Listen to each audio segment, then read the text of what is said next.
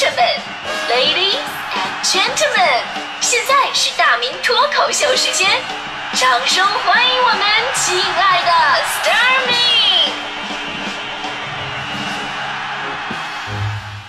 好，欢迎各位来到今天的大明脱口秀，我是大明。呃，今天是星期五嘛，眼看就要放假了，所以今天咱们聊这个话题呢，也是非常的轻松。呃，涨工资的事儿，呃，是不是聊到这个话题就有一种明天想继续上班的冲动，是吧？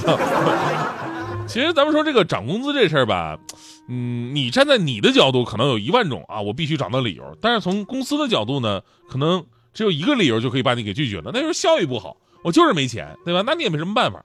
所以说涨工资这事儿吧，你一定要理性看待，讲究方法。比方说呢，我们这种传统媒体效应呢，一直就那玩意儿嘛，对吧？算不上好。就每次说到这儿，我就感觉我特别对不起大迪同学。就当年我把大迪从四川台挖过来了，你也知道四川那个地方啊，你花费又小，吃的又好，主要住的还便宜。但是到了北京那边不一样，生活成本直接涨一倍，然后挣的还差不太多。所以我当时我招大迪的时候，我也这胆突的，我特别忐忑。我说人家愿意过来，怎么办呢？我只能给他画饼，给他画饼。就那一刻，我突然特别理解，就曾经忽悠我的过的那些领导们，真的。嗯，你你们忽悠我是有理由的，真的。就我我当时我就跟大迪说，我说小妹妹啊，你不能光看工资多少啊，其实我们这行是不看工资的。那玩意儿发到我手里边，我我跟你说，我看都不看，理都不理，那没有意义，对吧？你干出名气了。那讲话了，挣钱还不容易吗？对吧？你比方说我，我虽然工资不高，但我毕竟我身孕摆在，呃，不是那我身份摆在这儿，对不对？我出去主持一场活动，台里边明码给我标价十万块钱，那是工资能比的吗？一场活十万，他听完特别高兴。哎呀，还是大城市给力啊！成都最好的主持人也一万块。哎呀，你这种都十万了。我说我我说当当时我真的我真的没有骗大迪，我真的台里的给我明码标价定的出场费十万块钱。只不过就是我来这么多年吧，台里没给我联系成一场活 但我这话必须要给到大迪啊。至于给你定多少，就能不能联系成，那就看你的造化了，对吧？然后我还跟大迪说，我说包括咱们节目也是一样啊，你不要看现在这这这这样，对吧？你要放眼未来，其实呢好坏都是自己创造的。就说白了，你得努力，对吧？你把咱们各位广告客户咱们都照顾好了，给台里好好的完成创收，那涨工资还不是分分钟的事吗？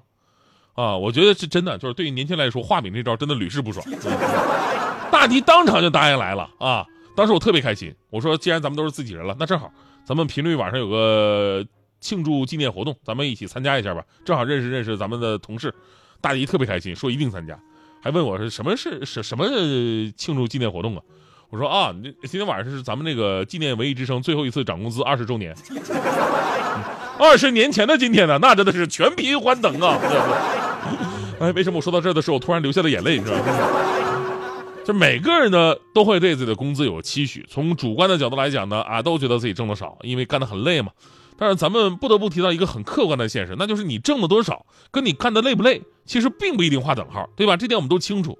这个呢，跟职业啊，你创造的价值、机遇、资本，甚至时代都是有关系的。我就说一个事儿。就是当我们普通的应届毕业学子还在纠结着自己的实际月薪比期望的月薪少了两千块钱的时候，人家有一毕业第一份工作年薪就可以拿到两百万的。昨天很多朋友都看到热搜上这么一条了吧？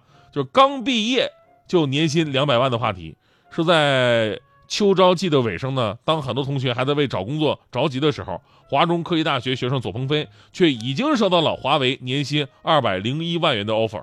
就最过分的是什么呢？就是他之前还拒绝了一个另外一个三百万的 offer，对吧？然后呢，无数网友各种感慨，对比自己当年第一份工作的年薪啊，自己那块真的是可以忽略不计了。别人不说，我就说我吧，我二零零五年工作，二零零五年工作，第一年的年薪，我当时真的觉得很好了，从来没有见过那么多的钱。就现在想想呢，也就六七万块钱，你跟人家对比，六七万什么概念？是人家二百万年薪交的税的十分之一。大迪看完又开始抱怨了，你看看人家这二百万是吧？我说这个年轻人吧，有这样的情绪真的非常正常。毕竟大迪来这三年多，频率延续着二十年不涨工资的光荣传统，所以又到了画饼充饥的时候了。昨天我就跟大爹说了，我说千万不要羡慕人家。首先呢，人家是博士生，对吧？啊，这个是专业拔尖的天才，而且学这个专业呢，刚好赶上现在的风口了，对吧？赚钱多很正常。就算人家把钱给你，你也赚不了这钱，对吧？而且呢，你还可以这么想，其实吧，这行特别的累，对吧？为了那点钱，生活没了，过两天头发没了，是吧？有钱都没时间花，那钱还有什么意义呢？对吧？你工作压力一大，身体肯定不好啊。上辈子拿命换钱，下辈子拿钱换命，这这没挣着什么这个。再说了，一看大迪，你知道吧？就是贫穷限制了你的想象力。你以为年薪两百万就是两百万吗？那得交税，好不好？而且工资越高，交的越多，这个你不知道吧？我给你算笔账：两百万，如果是全年工资发一百万，年终奖一次性发放一百万，那么全年平时交税是二十七万，年末那笔交税是四十三万，加起来就是七十万。说是二百万，交税交出快一半，你多闹心，对吧？这大迪你不一样，大迪你你这点比他幸福多了。你看你的工资基数根本都不用交税，你知道吗？你这么对比一下，你多快乐啊！大迪听完真的是非常开心，继续的努力工作起来。哎呀，真的不知道是我饼画的好呢，还是他没有脑呢？你知道吗？所以话说回来啊，关于涨工资，之前有个调查说你会主动的去找领导要求涨工资吗？在受调查者当中呢，就百分之九十的人都会选择会主动去找，因为现在领导一般很难就有那种特别自觉的啊，主动要求给你加工资的，对吧？所以呢，自己努力工作的同时，也要适应一下努努力啊，这个提提要求。但是呢，我们都知道，就是谈涨工资、谈加薪，从来不是一件特别容易的事儿，就每个人都有自己的理由。呃，所以呢，今天脱口秀最后呢，我我就不说那种哪种理由好用了吧，因为实在是因人而异啊，因情况而异，大家伙都可以来畅所欲言。真诚的态度，我是觉得非常重要的，实打实的工作能力跟业绩也很重要，适合的时机更重要，这个得自己把握。我就说一点哈，就有些你们看似非常合理的理由，但是千万不要说，因为在领导看来呢，那根本就不是加工资的理由，说了呢反而会给你减分，就好像刚才那位朋友说的这个。考的那什么证啊，考的什么试啊，对吧？回头跟领导要求，人家就说跟工作没关系，你也没办法。呃，除了这个之外呢，我觉得呢，千万不要说，哎，我在工资，我在公司时间是最长的，你就得给我加薪。时间长并不代表你创造的效益多，这根本不是加工资的理由。还有，千万不要说呢，就是别人都涨工资了，为什么不给我涨？就别人涨工资呢，不是你应该涨工资的一个理由，你知道吗？就是你得拿出实际的说话，你不比别人差。呃，你创造了什么样的价值？你创造多少价值，对吧？还有，千万不要卖惨，千万不要说啊，生活不易，大城市生活成本太高，给我涨点工资吧，对吧？公司它不是慈善机构，这个跟工作一点联系也没有，对吧？甚至领导有条件，一听你说这话，他可能用另外一种方式来解决你大城市生活不容易的难题，那就是给你调到乡里边去，然后上演乡村爱情，是吧？最后呢，有一句话呢，也尽量不要说，但是这句话呢，真的很多人都在用。那就是啊，领导，如果你不给我加工资的话，我就跳槽。这句话是不是很多人都在用，对吧？说实话，这句话是把双刃剑。就如果你真的是有退路的，啊，可以破釜沉舟的把这句话试一下。就即便如此，也是有的人好用，有的人不好用，你知道吗？我说个真实的案例，我有一朋友，啊，找老板说你要不涨工资的话呢，我就辞职。这老板想了想，啊，满足了他，就给他涨工资了。后来呢，我这朋友啊，就把这事告诉他同事了，他同事呢也想涨工资。啊，也去找老板说，你要不给我涨工资的话，我就辞职。结果老转老板批准他辞职了。后来这个同事呢，到处跟别人说我朋友骗他，说这是我朋友跟老板俩人做的局。你说。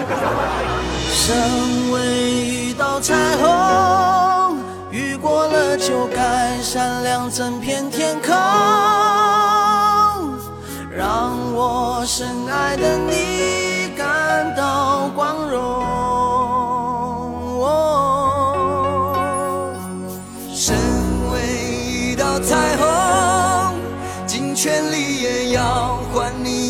笑容。